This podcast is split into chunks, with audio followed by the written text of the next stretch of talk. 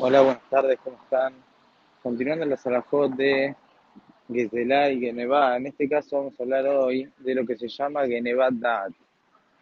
Genevat Da'at, a diferencia de lo que es la Genevá normal, es no hablamos de robar eh, dinero o patrimonio del otro o bienes materiales, sino hablamos acá de robar el pensamiento del otro. Es decir, en otras palabras, la prohibición de engañar al compañero, vamos ahora a decir algunos ejemplos que trae la halajá. Así como está prohibido robar el patrimonio del otro, robar dinero, robar materiales, también está prohibido robar el dat del compañero. Por eso dice la halajá, una persona que, por ejemplo, tiene una fiesta y sabe que el compañero o alguna persona justo ese día no va a poder participar de la fiesta, sabe que lo va a rechazar. Entonces dice, bueno, qué bueno, puedo quedar bien gratis, como se dice, igual no va a venir, no va a participar. Yo no tengo ganas que esté, pero como sé que igual no va a venir, lo voy a invitar de manera, vamos a decir, ficticia, simplemente para quedar bien. Y el compañero piensa que realmente el otro lo está invitando, pero le dice, no, la verdad que yo no puedo, no puedo participar.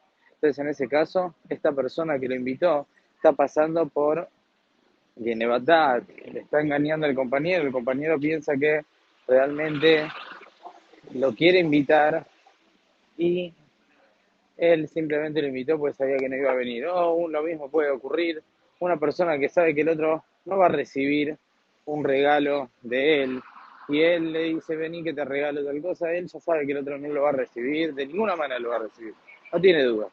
Y él de todas maneras dice, toma, toma, entonces, en ese caso, también está pasando por el Isur de Gonev Data Period. Ahora bien, la Alajá dice que en un caso, que es una persona que la verdad que corresponde invitarlo, corresponde invitarlo.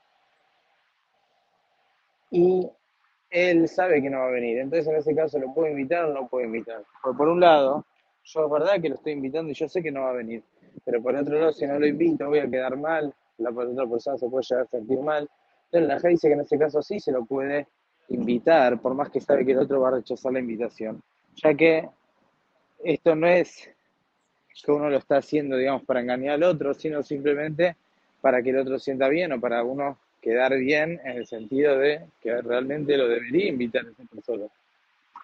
Pero lo que sí dice la alajá, que no puede insistirle por demás para que venga. Él sabe que no va a venir igual y le dice, no, pero por favor, yo quiero que estés, quiero que estés, quiero que estés, y le insiste, le insiste, le insiste, esa, insistencia sí que ya está de más, entonces en ese caso está prohibido. Es decir, cuando una persona tiene un compromiso y tiene que invitar a alguien, entonces en ese caso lo puede invitar, pero no puede insistirle por demás, en caso que él sepa que no va a venir, y como yo lo mismo puede pasar con un regalo, con lo que sea, que el otro no se va a sentir cómodo sabiendo que la otra persona no pensó en él. Entonces, en ese caso, está permitido invitarlo por más que sepa que no va a participar.